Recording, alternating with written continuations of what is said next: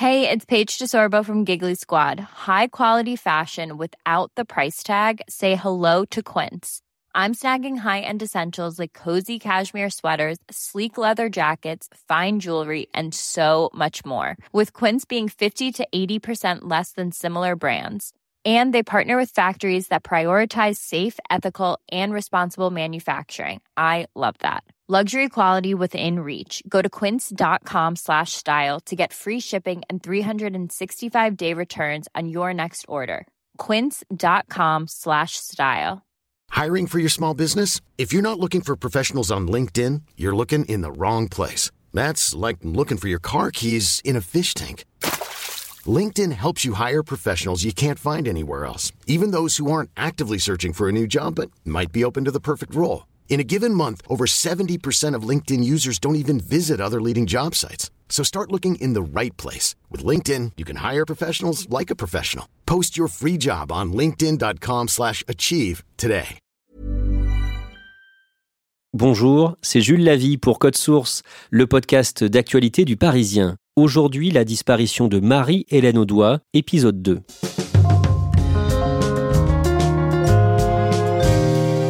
Il y a tout juste 30 ans, sur la Côte d'Azur, le 3 juin 1991, la justice qualifie d'inquiétante la disparition d'une jeune femme brune aux yeux verts, Marie-Hélène Audois, une représentante de commerce âgée de 22 ans. Malgré les doutes, malgré les soupçons, l'enquête n'a rien donné. Aujourd'hui, sa mère espère toujours connaître un jour la vérité et savoir qui lui a enlevé sa fille unique. Deuxième et dernier épisode de notre podcast consacré à cette affaire non élucidée avec Damien Delceni, chef du service police-justice du Parisien. Damien Delceni, on reprend ce récit à la fin de l'année 1991. Les enquêteurs travaillent sur la piste d'un réseau de prostitution. Le point de départ de cette piste, c'est le témoignage d'une commerçante de Juan-les-Pins. Elle affirme avoir vu dans sa boutique Marie-Hélène Audois, accompagnée d'un homme qui avait, selon elle, l'apparence d'un proxénète et qui lui aurait acheté une robe. Une chose est sûre, Damien, une robe a bien été payée par un certain Daniel Messinger. Qui est-il? Daniel Messinger, c'est un, homme d'affaires suisse. C'est quelqu'un qui est né en Suisse, mais qui est installé depuis plusieurs années sur la Côte d'Azur. Il possède plusieurs villas. Il en a une à, à, Valoris, il en a une autre à Saint-Raphaël. Il est en fait un espèce de promoteur d'artistes. C'est comme ça qu'il se définit. Il passe des petites annonces dans les journaux gratuits à l'époque pour recruter des modèles pour des photos. Daniel Messinger, c'est ça, à ce moment-là. Et finalement, qu'est-ce que les enquêteurs vont découvrir sur lui? En fait, c'est un témoignage qui n'a rien à voir avec la disparition de Marie-Hélène Audois. C'est un témoignage d'une autre jeune fille qui raconte comment, euh, quelques mois auparavant, elle a été euh, en boîte de nuit, qu'elle a rencontré ce Daniel Messinger. Elle, à l'époque, elle est une championne de surf des neiges et elle cherche un peu des mécènes, des sponsors pour son activité. Elle rencontre Messinger dans une discothèque à Cannes, ils discutent, ils prennent un verre et puis lui, il lui dit en gros, bah, moi je peux te présenter des investisseurs, des gens qui vont financer ta carrière. Et donc, elle prend rendez-vous, elle va chez lui et là, elle raconte euh, une scène un peu cauchemardesque où en gros, elle est droguée et elle passe plusieurs jours plus ou moins séquestrée dans cette ville-là à Valoris.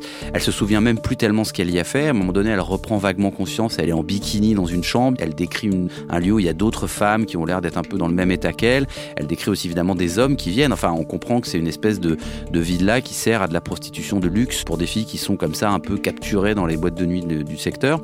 Et donc, euh, ça donne effectivement une lumière un peu différente sur Messinger et ça valide en quelque sorte le premier signalement de cette vendeuse et ça donne une possibilité d'une piste que Marie-Hélène Audois aurait pu tomber dans un réseau de prostitution parce qu'en plus, Marie-Hélène Audois, on le sait, elle fréquente ces discothèques que fréquente Daniel Messinger sur la Côte d'Azur.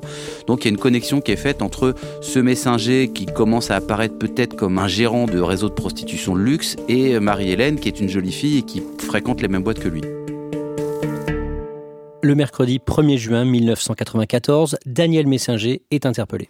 Oui, il est placé en garde à vue. À l'époque, c'est vraiment le suspect numéro un euh, dans la disparition de Marie-Hélène Audois. Et donc, les policiers, tout de suite, ils l'interrogent sur cette fameuse scène du magasin de Jean Lépin en lui disant, voilà, on sait que c'est votre carte bleue qui a payé cette robe. Est-ce que cette femme était Marie-Hélène Audois Nous, la vendeuse nous dit que oui. Et lui, immédiatement, il nie tout. C'est-à-dire, il dit, effectivement, euh, j'ai été dans cette boutique. Effectivement, c'est moi qui ai acheté cette robe, mais j'ai acheté cette robe pour une autre femme. Il dit, en tout cas, moi, Marie-Hélène Audois, j'ai rien à voir là-dedans, quoi. Les policiers ne le croient pas.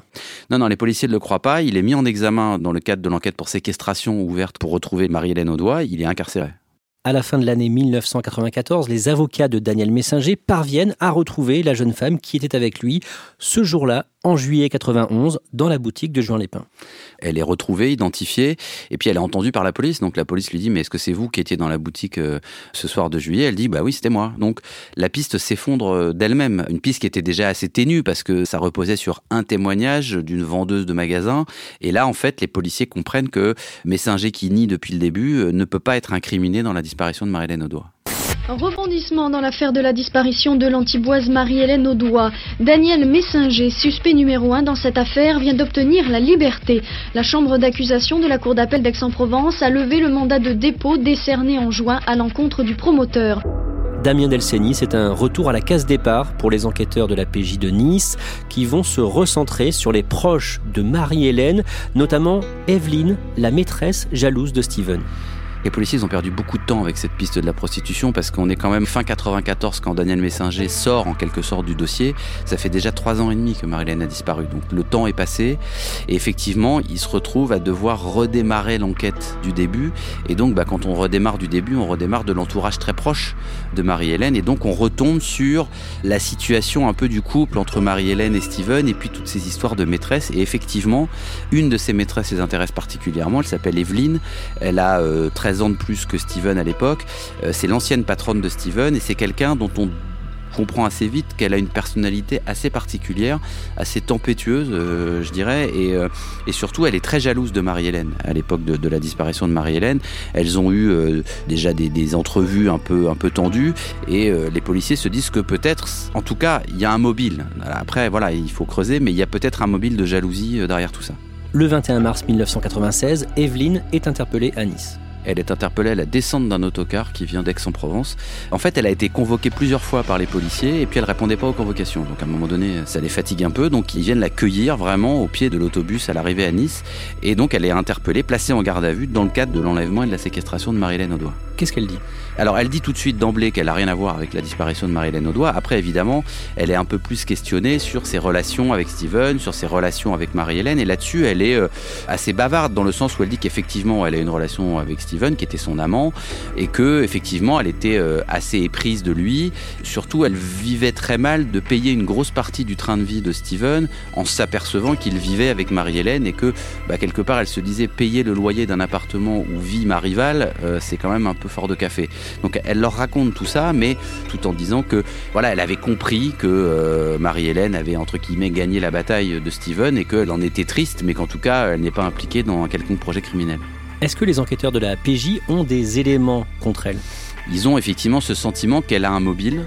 Quelques années auparavant, à la fin des années 70, elle a fait un peu de prison pour des histoires de malversation financière. Et puis surtout, ils accumulent un certain nombre de témoignages, notamment d'hommes dont elle a été la maîtresse et qui expliquent à quel point elle peut être possessive, elle peut être menaçante. Ils retrouvent même les femmes de ses amants, c'est-à-dire les femmes trompées, qui disent mais elle nous a harcelés pendant des semaines ou des mois parce que euh, mon mari avait rompu avec elle, etc. Donc on découvre un personnage qui est quand même assez curieux, mais en revanche, ils n'ont aucune preuve formelle de son implication dans l'enlèvement ou un crime quelconque contre Marie-Hélène Audois. La garde à vue d'Evelyne est donc levée aucune charge ne pèse contre elle. Toujours en 1996, Annie et Jacques obtiennent de la justice un changement aux commandes de l'enquête. Après plus de 5 ans sans résultat probant, la PJ de Nice est dessaisie au profit de la gendarmerie. Que font les gendarmes? Ils vont reprendre évidemment tout le dossier, ils vont le relire, et eux, ils vont tout de suite estimer que la vérité se trouve probablement vraiment dans un entourage assez proche de Marie-Hélène. Et donc ils vont rebondir sur la dernière piste de la PJ, qui est cette Evelyne, cette maîtresse, et ils vont retravailler la même piste. Donc eux, ils vont aller perquisitionner un garde-meuble à Nice, qui appartient à Evelyne, mais qu'elle a ouvert sous un faux nom, ce qui est déjà un peu surprenant. Ils vont découvrir plusieurs containers en bois à l'intérieur, qui recèlent un certain nombre d'objets, mais des objets plutôt intéressants pour certains, parce qu'ils vont notamment découvrir dans un container l'agenda d'Evelyne pour l'année 91 pourquoi cette année-là a été mise dans un container, c'est étrange, c'est l'année de la disparition de Marie-Hélène, et encore plus étrange, toutes les pages qui concernent le mois de mai 91 ont été arrachées de cet agenda. Et ces pages, ils vont les retrouver dans un autre container dans le box, avec notamment sur la date du 21 mai, qui est la date de disparition officielle de Marie-Hélène, une espèce de surlignage du 21, un peu nerveux au niveau du 21, qui donc a été fait par Evelyne. Donc effectivement, ça pose question, que fait cet agenda caché dans un container, dans un box ouvert sous un faux nom? Pourquoi les pages du mois de mai ont-elles été arrachées? Enfin, Tout ça, quand même, vient corroborer leurs soupçons. Et ils trouvent des traces de virements. Quand ils vont euh, continuer à creuser la piste Evelyne, ils vont se rendre compte qu'il y a beaucoup de mouvements sur ces comptes bancaires dans le laps de temps où Marie-Hélène disparaît, des versements qui partent sur différentes personnes, des versements assez importants. Alors à l'époque on est en francs, mais c'est plusieurs dizaines de milliers de francs, voire plusieurs centaines de milliers de francs euh, qui sont comme ça euh, virés des comptes de Evelyne sur d'autres comptes bancaires. Donc ils se disent voilà, il y a ces éléments dans le garde-meuble, il y a ces éléments de comptes bancaires avec des mouvements assez importants, donc ils se posent la question claire, hein, c'est-à-dire euh, est-ce qu'elle peut être impliquée? Si elle est impliquée, eh ben, ça voudrait dire que ces virements ont peut-être servi à payer des hommes de main ou à payer des gens pour faire quelque chose de mal euh, à Marie-Hélène et donc il continue vraiment à creuser cette piste. Le 16 juillet 1996, Evelyne est convoquée par les gendarmes à Marseille pour être entendue. Comment est-ce qu'elle se défend? Elle change pas sa ligne de défense quand elle est devant les gendarmes. Elle est à peu près comme face aux policiers de la PJ. Elle est droit dans ses bottes, c'est-à-dire qu'elle se laisse pas euh, du tout déstabiliser. Elle continue à dire qu'elle a rien à voir dans la disparition de Marie-Hélène. Et puis, quand on lui pose des questions sur ces fameux agendas, elle dit un truc très simple. Elle dit, vous savez, moi, si j'avais euh, quelque chose à me reprocher, l'agenda, je l'aurais pas caché dans un container, je l'aurais détruit, je l'aurais déchiré, je l'aurais brûlé, on l'aurait jamais retrouvé. Donc, euh, elle est assez, assez surprenante parce qu'elle arrive toujours à se sortir des questions les plus difficiles, en fait près de trois ans plus tard, Damien Delceni, le mardi 15 juin 1999, les gendarmes tentent un coup de poker. Ils vont réinterpeller à la fois Evelyne et Steven dans les mêmes locaux. C'est-à-dire que là, ils se disent, euh, on va mettre un, vrai coup de pression et on va les entendre en même temps pour essayer de voir si euh, il s'est passé quelque chose, ils ont un secret et qu'on peut essayer de briser tout ça. Donc ils ont envie de les pousser vraiment dans leur dernier retranchement. Ça donne quoi? Ben, ça donne rien parce que à la fois euh, Steven est assez euh, assez sévère dans ses dépositions contre Evelyne. Évidemment, il, la charge un peu, c'est-à-dire qu'il grossit le trait sur le côté. Elle est très jalouse, elle en voulait beaucoup à Marie-Hélène. Donc on sent dans ses dépositions que il a envie que le projecteur se tourne sur sur Evelyne, mais cette Evelyne, elle reste encore une fois euh, extrêmement euh, sereine dans ses réponses, posée, elle panique pas, elle a réponse un peu à tout, tout le temps. Et en tout cas, elle n'est jamais mise en difficulté suffisamment pour qu'elle craque ou pour qu'elle euh, qu'elle dise des choses. Et les deux quittent les locaux de la gendarmerie de Marseille. Les deux sont remis en liberté, garde à vue terminée. Et là, on sent bien que bah, la dernière cartouche des gendarmes, elle n'est pas dans la cible. Quoi.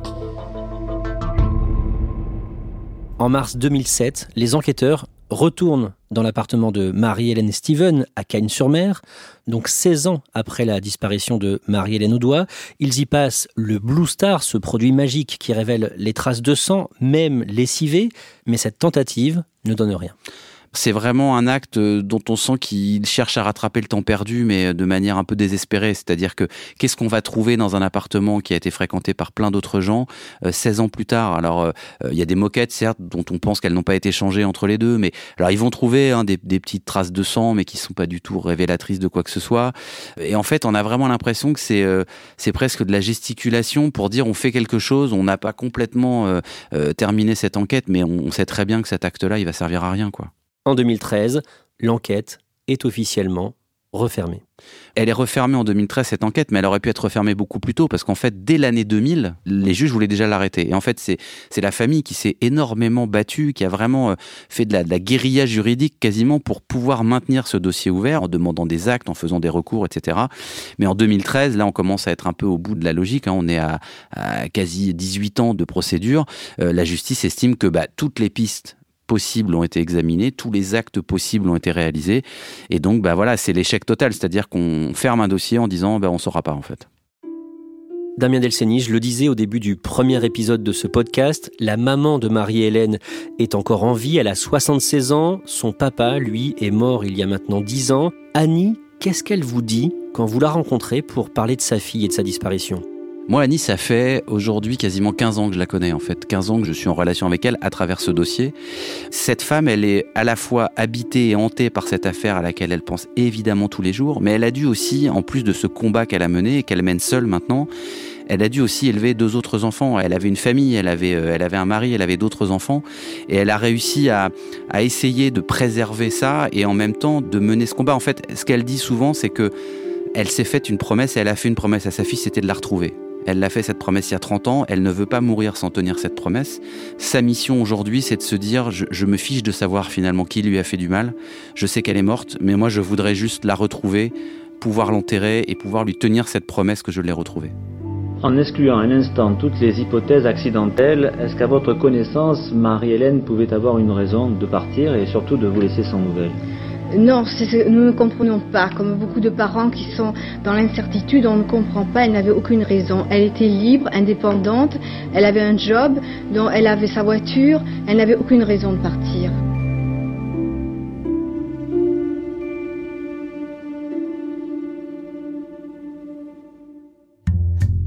Merci Damien Delceni. La série de quatre articles que vous venez de consacrer à la disparition de Marie-Hélène Audois est à retrouver sur leparisien.fr. Cet épisode a été produit par Thibault Lambert, Raphaël Pueyo et Clara Hage. Réalisation Julien Moncouquiole. Code Source est le podcast d'actualité du Parisien, disponible chaque soir du lundi au vendredi. Si vous aimez Code Source, dites-le nous en laissant des petites étoiles ou un commentaire sur votre application préférée. Vous pouvez aussi nous écrire directement code source at leparisien.fr.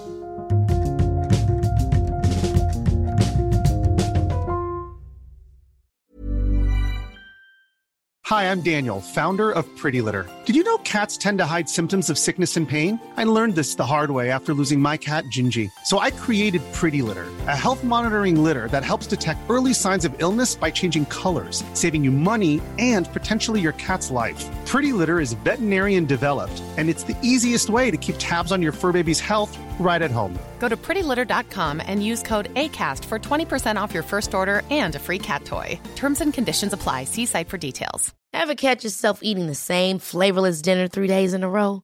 Dreaming of something better? Well, HelloFresh is your guilt free dream come true, baby. It's me, Gigi Palmer. Let's wake up those taste buds with hot, juicy pecan crusted chicken or garlic butter shrimp scampi. Mm. Hello Fresh. Stop dreaming of all the delicious possibilities and dig in at HelloFresh.com. Let's get this dinner party started.